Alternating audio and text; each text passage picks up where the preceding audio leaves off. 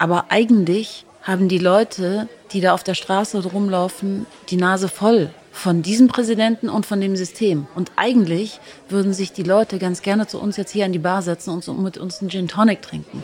Und eigentlich wollen die Leute auch nicht mehr Schurkenstaat und diffamiert werden und irgendwie zu so einer dunklen Welt dazugehören, sondern sie wollen zum Westen dazugehören und sie wollen Teil des Westens sein. Und eigentlich gibt's hier eine unglaublich gebildete Mittelschicht, die unglaublich klug sind und uns auch bereichern würden. Das macht viel mit einem Menschen, wenn du im Außen ein Leben führst, das du im Innen eigentlich gar nicht bist. Du hast immer die Macht, Nein zu sagen. Und dann antwortet der andere, ja, aber wenn du Nein sagst, dann zerstören sie uns. Das ist dieses schizophrene Leben, das dort jeder führen muss. Also jeder, der nicht Anhänger des Systems ist und voll loyal zum System steht und die Ideologie lebt. Und das werden immer weniger. Herzlich willkommen. Mein Name ist Daniel Fürk und bevor wir gleich rüber an unseren Bartresen gehen, möchte ich kurz unseren heutigen Gast vorstellen. Nathalie Amiri ist Journalistin und hat zwischen 2015 und 2020 das ARD Hauptstadtstudio in Teheran geleitet. Als Tochter einer Deutschen und eines Iraners wuchs Amiri in München auf, spürte aber schon früh ihre innere Liebe für ihr zweites Heimatland, den Iran. Im Rahmen ihrer Arbeit hat sie immer wieder viel riskiert, um auch umfassend und kritisch über die Zustände im Iran berichten zu können. Dabei hat sie immer auch die positiven, die mutmachenden Geschichten aus dieser Region in den Fokus genommen. Im vergangenen Jahr warnte das Auswärtige Amt dann aber vor der erneuten Einreise Amiris in den Iran. Man fürchtete, dass sie als politische Geisel festgenommen werden könnte. Mitten in der Pandemie nutzte die Journalistin dann die gewonnene Zeit, um ein Buch zu schreiben. Ein Buch, das sich um ihre Erlebnisse im Iran dreht, um die ganz persönlichen Geschichten, die sie teilweise auch in ihren Berichten im Fernsehen zeigte. Inzwischen hält sich ihr Buch Zwischen den Welten schon seit fünf Wochen auf der Spiegel-Bestsellerliste. Absolut zu Recht, wie ich finde. Ich freue mich auf ein Gespräch über den Iran, über Heimat, Ideologie und Rebellion. Bevor wir aber gleich in das Gespräch starten, noch eine Bitte von mir. Wenn dir Gen Talk gefällt, klicke bitte auf den Abonnieren-Button bei Spotify, Apple Podcasts oder wo auch immer du uns gerade zuhörst. Gerne auch bei Instagram. Das hilft uns wirklich sehr. Nun aber viel Spaß beim Zuhören Schön, dass ihr alle wieder mit dabei seid. Zwei Menschen, eiskalte Drinks und eine Menge Zeit für ein persönliches Bargespräch. Herzlich willkommen an unserem Bartresen. Herzlich willkommen zu einer neuen Folge Gin and Talk. Mach es dir gemütlich, lehn dich zurück und tauche ein in die verrucht düstere Atmosphäre unserer Studiobar.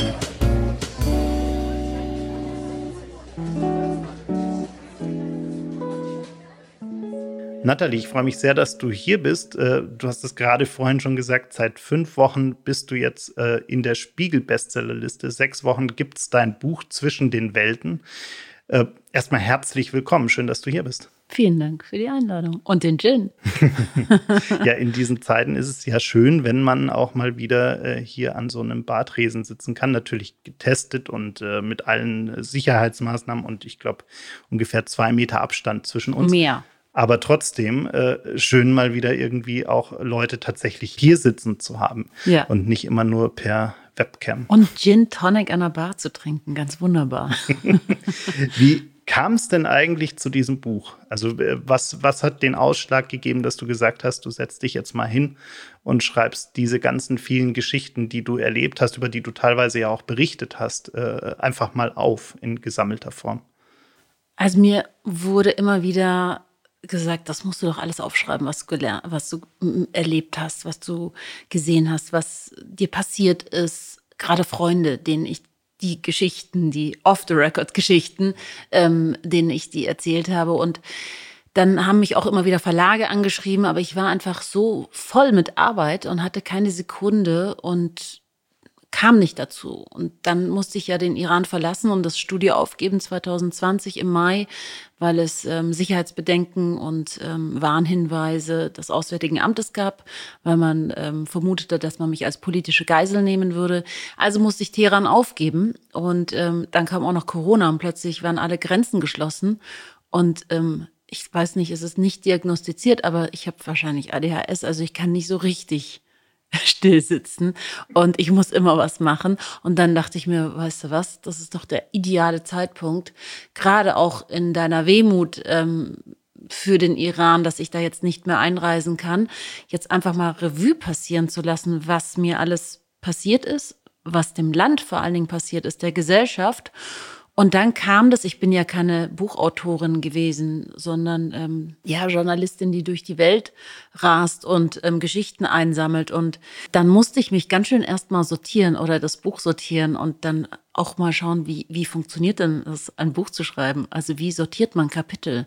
Und ich kann im siebten Kapitel nicht etwas schreiben, was ich im dritten schon mal erwähnt habe, oder ich kann im zweiten nicht davon ausgehen, dass jemand das schon weiß, was im achten Kapitel dann erst erzählt wird. Also insofern musste ich da ganz schön viel sortieren, bis diese Kapitel dann zusammen in diesem Buch niedergeschrieben wurden.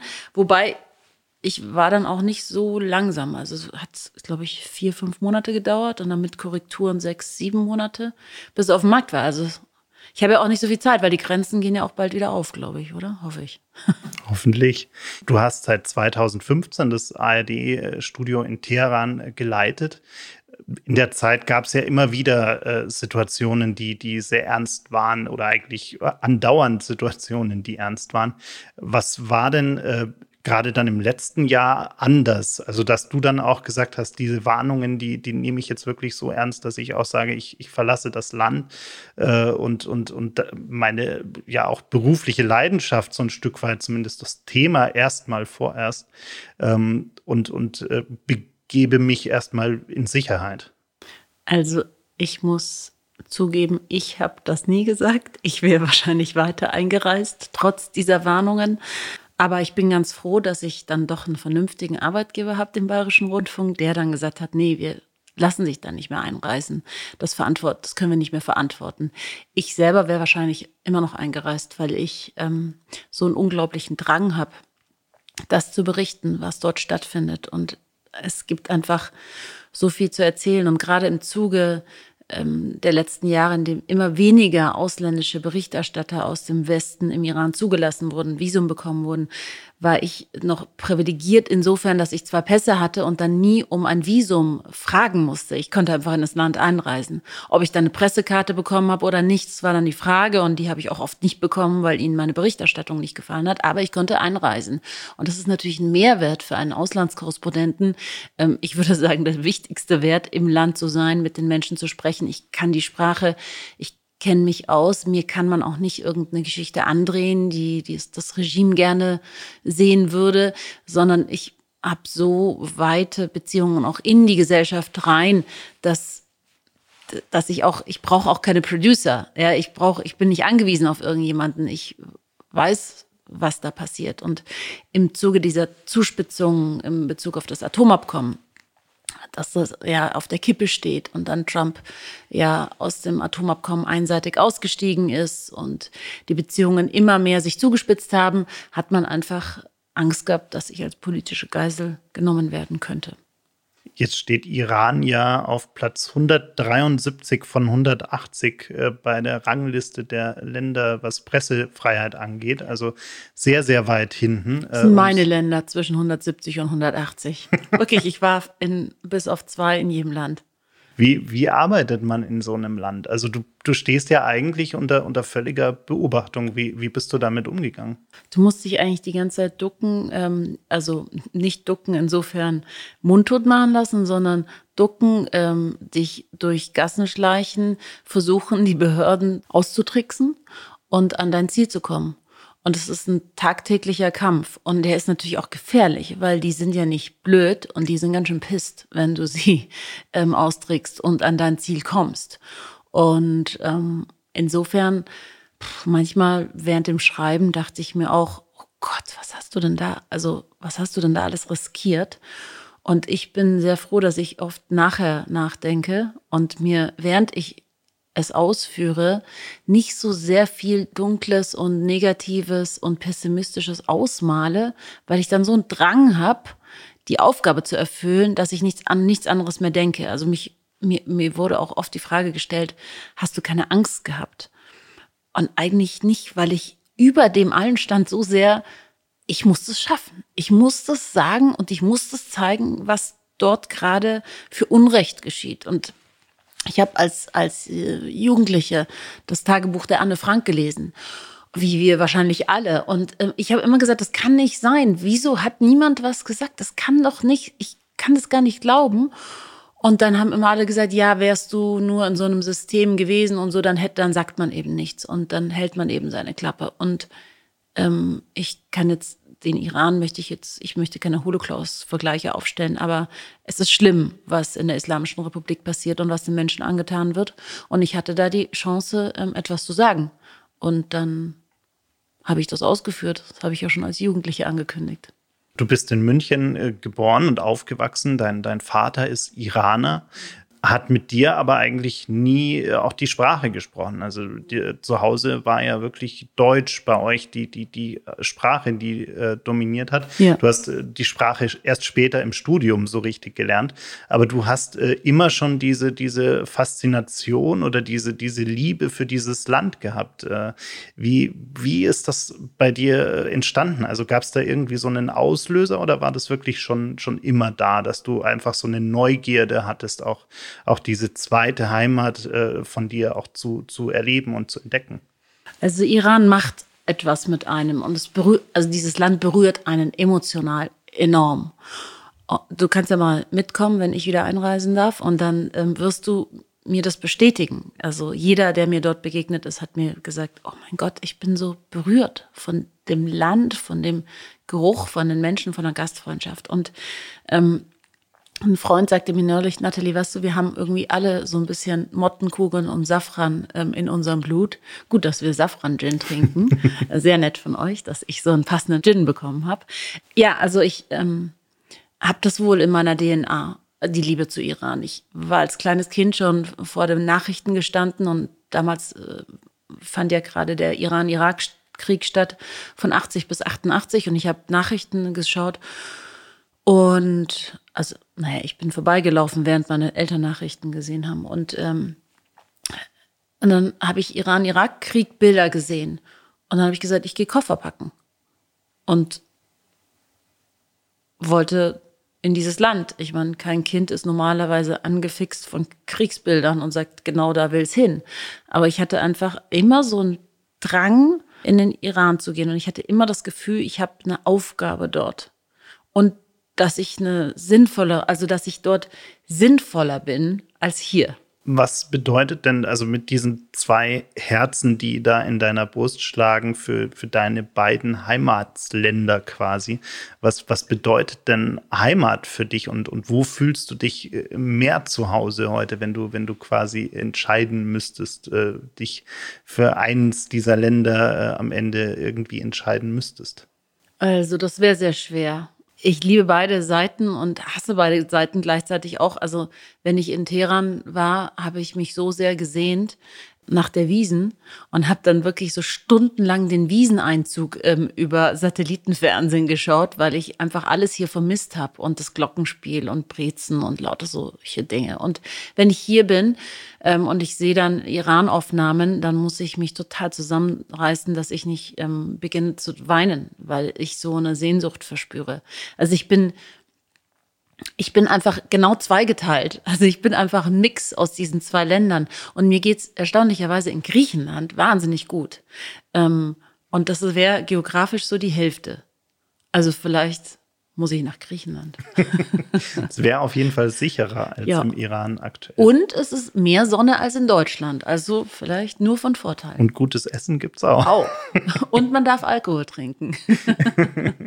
Wir haben ja hier im im Westen, wenn man das dann so sagen möchte, immer so ein verschobenes Bild vom Nahen und Mittleren Osten. Also wenn wir irgendwie an diese ganze Region denken, dann sehen wir im Kopf äh, immer nur Wüste, Krieg, äh, Ruinen, äh, Menschen, die äh, in irgendwelchen äh, Lagern unterkommen müssen. Also wir sehen eigentlich nur Elend, wenn man es ganz überspitzt sagen möchte. Dir war es ja auch immer ein Anliegen, wirklich auch die, die, äh, die leuchtenden Geschichten auch in diesen Ländern hervorzubringen. Du hast ganz, ganz viele äh, Geschichten auch über die, die starken Frauen im Iran gemacht, wo wir auch gleich nochmal drüber sprechen äh, werden. Aber warum ist es eigentlich so, dass wir, wenn auch oft über diese Region berichtet wird, immer nur, immer nur diese Schreckensbilder, diese, diese traurigen Bilder äh, gezeigt werden äh, und, und wenig, ja, Aufklärung ist vielleicht das falsche Wort, aber wenig äh, Berichterstattung, Information, Information auch ja. über, darüber gezeigt wird, wie, äh, wie spannend diese Länder eigentlich auch wirklich sind und dass es eben nicht nur Problemfälle auf diesem Planeten sind, äh, sondern die auch wirklich eine, eine wahnsinnig spannende Kultur haben, eine äh, teilweise sehr, sehr interessante äh, Bevölkerung, auch sehr fortschrittliche Bevölkerung teilweise haben.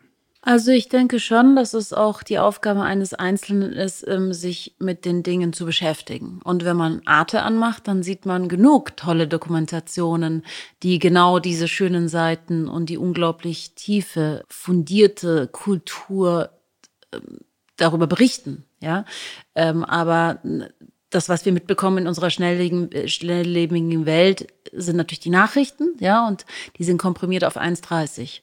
Und jetzt erzähle ich mal kurz, wie so Nachrichten stehen. Also Ahmadinejad, der Ex-Präsident, sagt, wir müssen Israel vernichten. Das dauert so ungefähr 25 Sekunden, dieser O-Ton. Den muss ich natürlich reinbringen, weil das ist ja die Nachricht. Dann bringe ich noch mal vorher kurz ein paar Bilder, wo ich bin, in welchem Zusammenhang er es gesagt hat. Und am Ende ähm, muss ich das Ganze noch einordnen, wie die Gefahr ist. Ja, dann sind die 1.30 für die Tagesschau vorbei.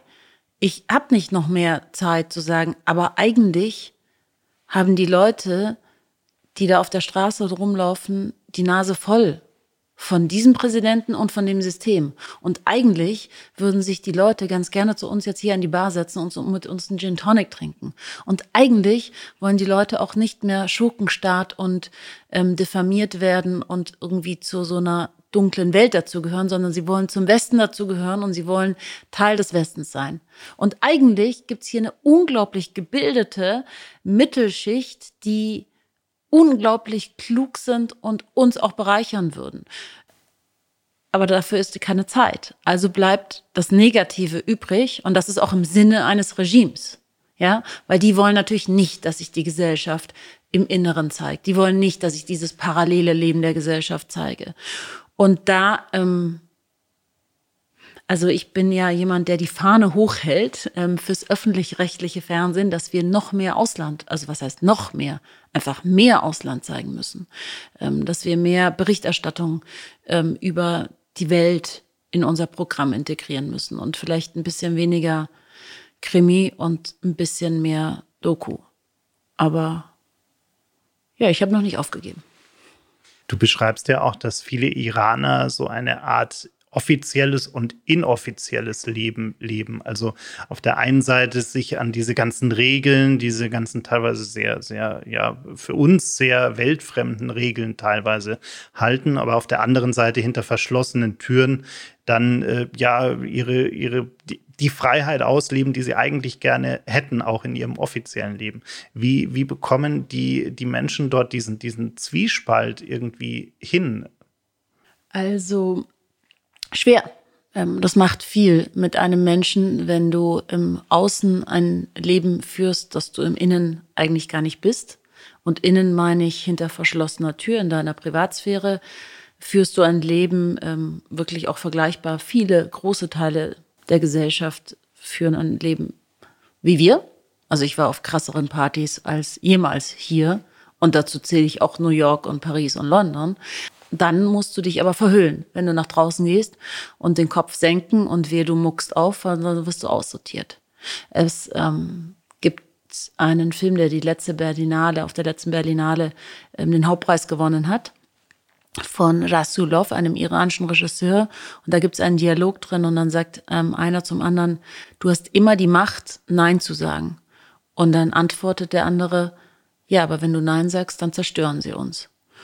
Und das ist dieses schizophrene Leben, das dort ähm, jeder führen muss. Also jeder, der nicht Anhänger des Systems ist und voll ähm, loyal zum System steht und die ähm, Ideologie lebt. Und das werden immer weniger prozentual kann man das nicht so richtig benennen, weil es gibt ja keine verlässlichen Umfragen, aber ich würde mal sagen, also 60 Prozent folgen nicht mehr der Ideologie. Wie schafft diese Ideologie, dieses System, sich dann äh, am halten. Leben zu halten? Ja.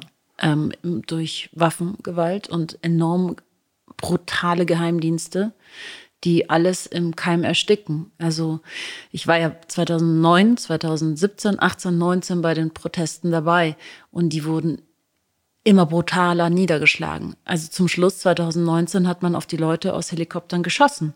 Und es sind in fünf Tagen 1500 Menschen erschossen worden. Also das ist eine Zahl, die Reuters rausgegeben hat. Wenn, wenn du auf die Straße gehst, um zu protestieren und du weißt, du riskierst damit nicht nur irgendwie, weiß ich nicht, eine Verhaftung oder einen Eintrag im Strafregister oder irgendwas, sondern du musst mit deinem Leben zahlen, dann überlegst du dir natürlich, ob du auf die Straße kommst. Und ähm, die Wut nimmt immer mehr zu. Ähm, ich glaube, dass das, was die Menschen abgehalten hat in den letzten eineinhalb Jahren, Corona war und nicht die Wut aufs Regime, um wieder auf die Straße zu kommen. Also sie werden wieder kommen, aber im Moment sind sie einfach komplett ähm, paralysiert durch die Pandemie, weil die hat im Iran enorm schweren Schaden hinterlassen und die dritte, vierte, fünfte Welle, ich weiß nicht, in welcher Welle sie sich gerade befinden, ist so unglaublich ähm, schlimm, dass jetzt sogar der Friedhofsleiter des Beherrschte Sahara-Friedhofs in Teheran, und das ist der zweitgrößte Friedhof der Welt, und dieser Mann ist loyal dem Staat gegenüber, weil das ist ein Hochsicherheits, ähm, das gehört zum Hochsicherheitsgebiet, ja, also Friedhof. Und wenn der etwas sagt, ähm, dann muss es sehr, sehr dramatisch sein. Und der hat gesagt, wir schaffen es nicht mehr. Wir haben pro Tag ähm, über 500 Beerdigungen. Wir müssen Massengräber ausheben. Wir kommen nicht mehr nach. Die Leichensäcke stapeln sich und die, äh, die Angehörigen verursachen nur noch Stau vor den Toren des Friedhofs, der 40 Kilometer weit weg ist von Teheran. Also ähm, die Menschen sind gerade so ein bisschen in einer Schockstarre aufgrund der Pandemie, aber die wird vorbeigehen und dann werden sie vermutlich auf die Straße kommen. Und ein Taxifahrer sagte mir bei meiner letzten Reise, wissen Sie, das letzte Mal sind wir auf die Straße gekommen für mehr Freiheit, aber das nächste Mal werden wir auf die Straße kommen, weil wir Hunger haben. Und dann werden wir brutaler sein. Das ist die Frage. Weil ein Aufstand im Iran gegen das Regime wird nur funktionieren, wenn sie Waffen in die Hand nehmen. Weil die pazifistischen Demonstranten, die zu Millionen auf der Straße waren, haben nichts erreicht, bis auf dass sie ins Gefängnis gekommen sind, verprügelt worden sind und erschossen. Jetzt hat ja der Westen immer viel Einfluss auch äh, auf den Iran und die, die politischen äh, Veränderungen dort genommen. Ähm, wir haben gerade in den USA einen ein Machtwechsel, äh, eine, die Ablösung von Donald Trump, der ja äh, durchaus diese Situation weiter auch angeheizt hat mit, mit immer neuen Sanktionen, die kamen. Ähm, wie ist deine Einschätzung? Äh, wie, wie wird äh, der, der Westen reagieren, wenn es dort wirklich zu einer Art neuen Revolution kommen würde? Hm. Also ich glaube ehrlich gesagt, dass man genau das verhindern möchte.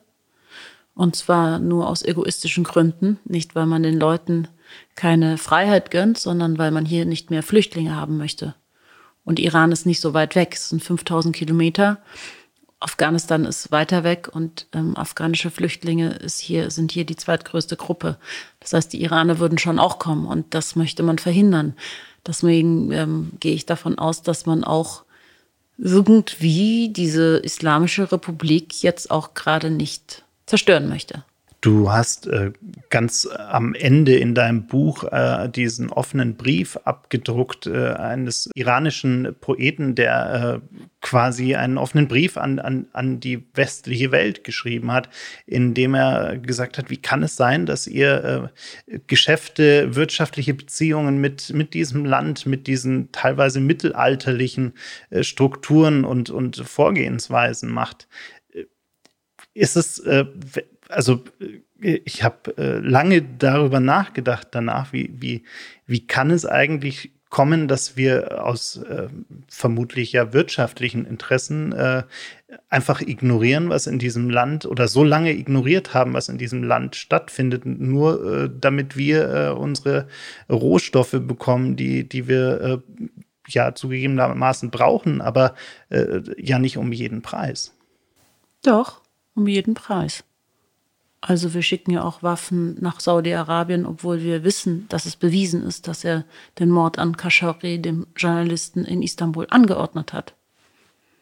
Das wird dann einmal aufs Schärfste verurteilt. Ähm, diese Worthülse kann ich wirklich nicht mehr hören. Ähm, und dann macht man weiter. Business as usual. Es ist eine sehr unehrliche Politik und eine sehr inkonsequente Politik. Und dadurch, dass wir so wenig konsequent sind und ähm, eigentlich unsere Werte nicht vertreten, wissen das auch die Machthaber in den Ländern. Und genau damit rechnen sie und genau darauf ähm, bauen sie auch ihre Macht. Ich habe gerade schon angesprochen, der, der Wechsel von, von Trump zu Biden. Ähm, was glaubst du, wird das die Situation im Land äh, nochmal äh, noch verändern? Wie, welchen Einfluss hat, hat dieser Wechsel an der Stelle? Also es gab schon ein Aufatmen, als ähm, Trump abgewählt wurde und ähm, Biden schon im Wahlkampf gesagt hat, wie er wird zurückkommen zum Atomabkommen, ähm, schon auch in der Bevölkerung. Und da war die Bevölkerung zweigespalten. Also die einen sagen, es ist gut, Gott sei Dank, wir können nicht mehr, wir sind wirklich verarmt. Also die Mittelschicht ist unter die Armutsgrenze gerutscht und ähm, die Inflation liegt bei über 40 Prozent. Die Lebensmittelpreise haben sich verzweifacht, verdreifacht. Ähm, das muss man sich mal vorstellen, so 300 Prozent Währungsverfall. Das ist enorm. Ja, also wenn du gespart hast für zum Beispiel das Studium deiner Kinder, dann ist dein Geld weg und es ist nichts mehr wert. Also sehr, sehr viele atmen auf und hoffen darauf, dass es ein ähm, Atomabkommen wieder gibt, dass die Sanktionen aufgehoben werden, äh, die das Atomabkommen betreffen und das, das Atomprogramm und dass ähm, sie irgendwie wieder Jobs bekommen und dass es einen Wirtschaftsaufschwung gibt. Dann gibt es die andere Seite, die sagt, nee, nee, diese Politik des maximalen Drucks war genau richtig, denn die Islamische Republik ist so sehr in die Bredouille gekommen und so sehr in die Ecke gedrängt worden, worden, dass sie wirklich auch ihre außenpolitischen ähm,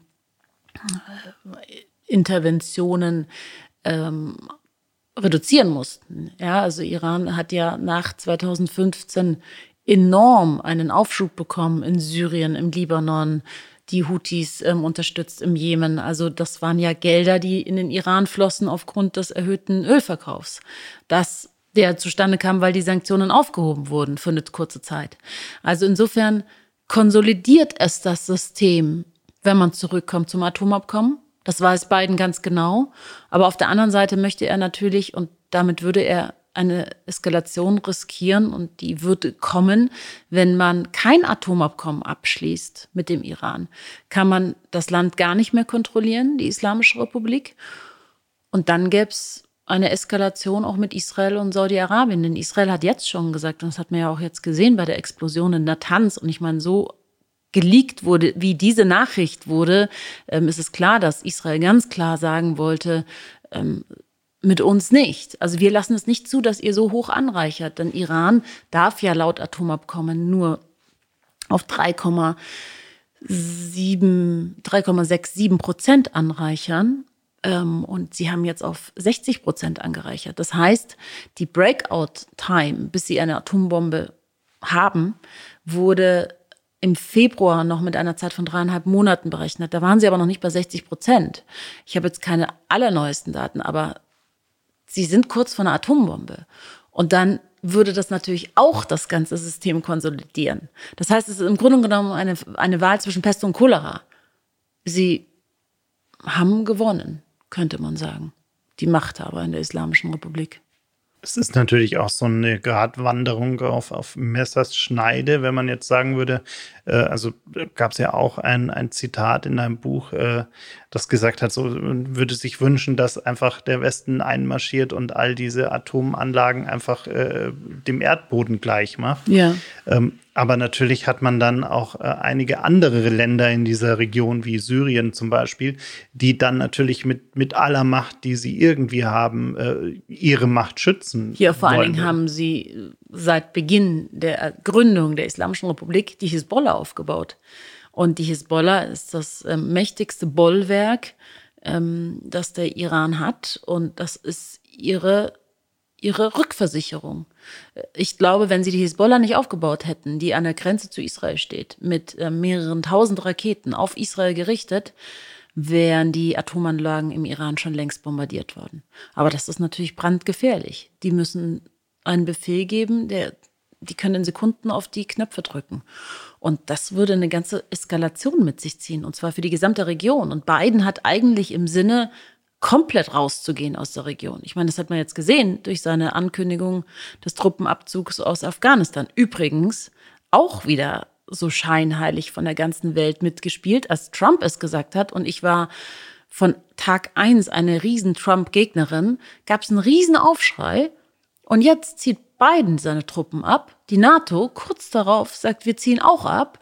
Und Deutschland sagt, also wir ziehen verfrüht schon ab im Juni.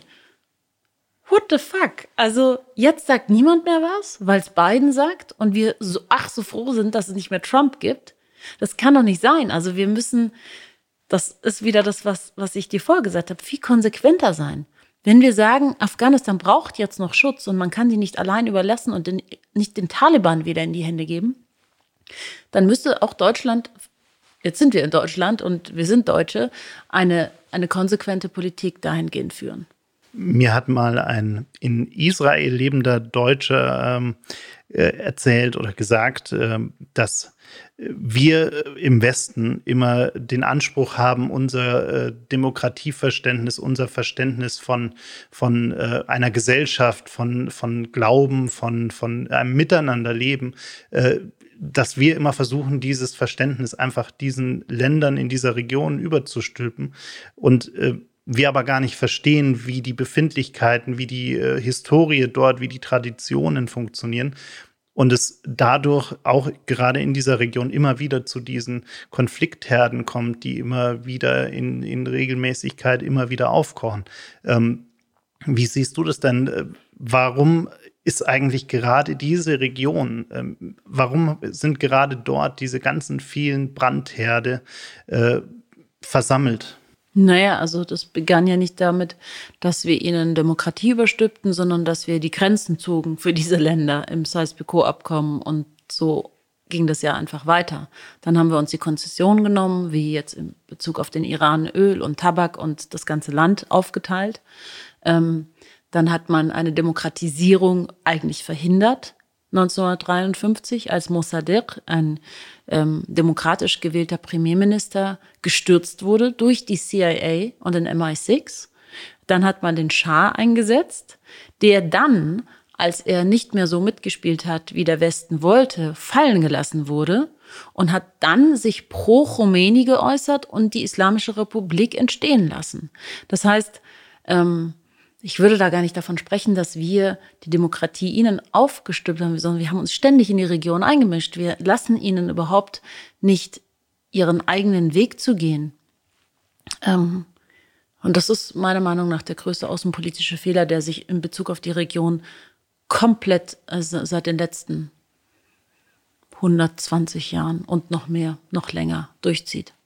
Du hast in deinen Geschichten, ich habe es vorhin schon gesagt, immer auch äh, starke Frauen in den Fokus genommen, die im Iran leben und äh, versuchen aus diesem äh, Konstrukt, aus diesen ganzen Regeln so ein Stück weit äh, auszubrechen. Wie konnten sich diese Frauen dort, dort so behaupten? Also in einem Land, wo, wo ständig Unterdrückung äh, an der Tagesordnung steht, gerade für Frauen, dass, dass sich gerade dort, wie du beschreibst, so eine, eine starke Frauenbewegung, muss man ja fast sagen, auch entwickelt hat. Jetzt würde ich am liebsten ein Video einspielen, das ich ähm, vor ein paar Tagen auf Twitter gepostet habe, das ich glaube mehr als 150.000 Menschen angeschaut haben und so unglaublich viel Kommentare darunter geschrieben werden. Wow, was das für tolle Frauen sind. Und das ist wieder diese Außenwahrnehmung, die irgendwie anders äh, die ganze Zeit ähm, ist als eigentlich die Realität, weil ich habe dort nur starke Frauen wahrgenommen, die sich immer erhoben haben gegen die Mullers. Und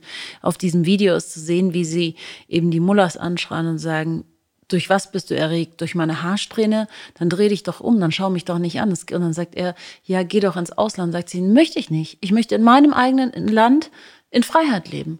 Und das habe ich tagtäglich erlebt. Die Frauen, die sich widersetzen ihren Ehemännern, den, den dummen Anmachen auf der Straße, den Mullers, die sie zurechtweisen denken zu müssen.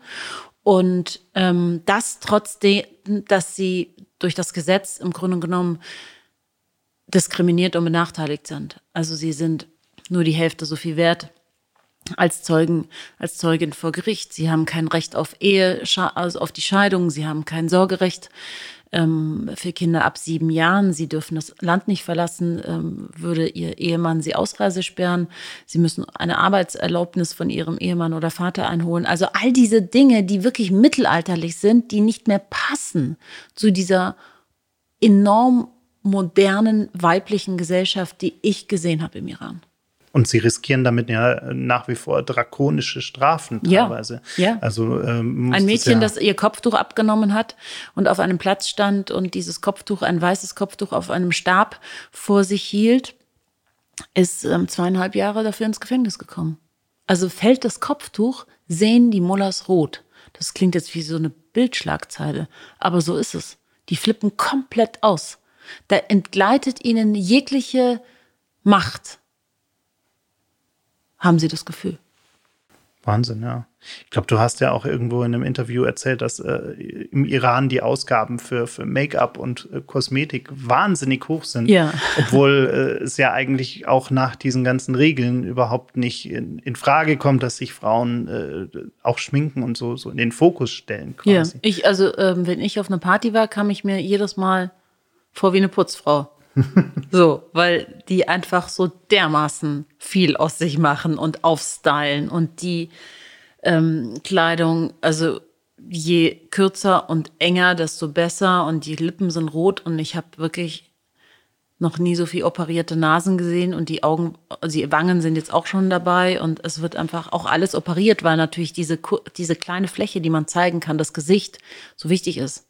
Damit möchte man alles zeigen und ähm, ja, das äußere Erscheinungsbild ist enorm wichtig im Iran. Das Gute ist aber am Kopftuch, dass man fettige Haare haben kann. aber gut, ist aber auch das Einzige. Was ist denn deine Hoffnung für den Iran jetzt wirklich ganz konkret, auch wenn, wenn man jetzt mal hoffentlich irgendwann äh, diese Pandemie äh, besiegt hat, auch dort? Wie, wie ist es überhaupt mit, mit Impfstoffen im Iran? Äh, gibt es Lieferungen an den Iran, Impfstofflieferungen oder äh, durch die ganzen Sanktionen komplett außen vor?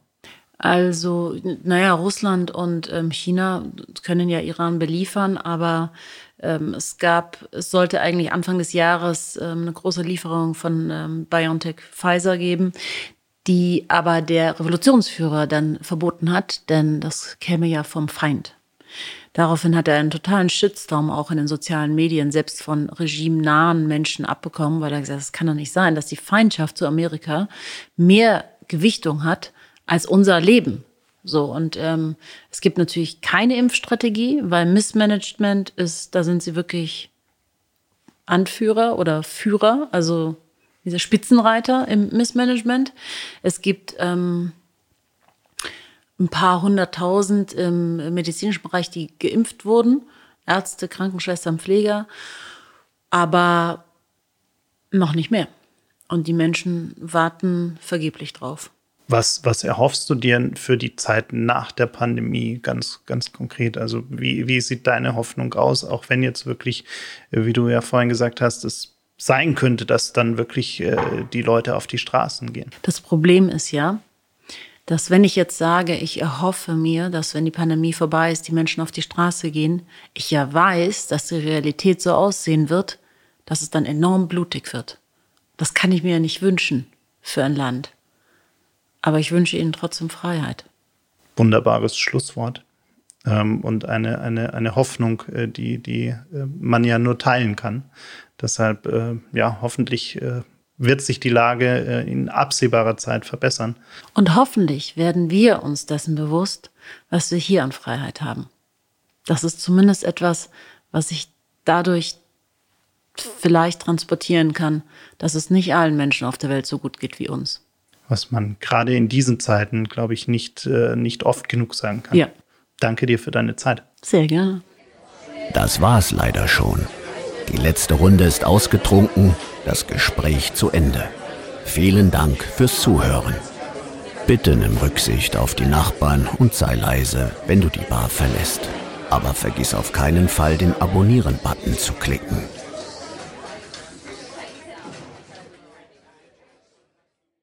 Gin and Talk ist ein Podcast von 48 Forward, produziert in den 48 Forward Studios in München.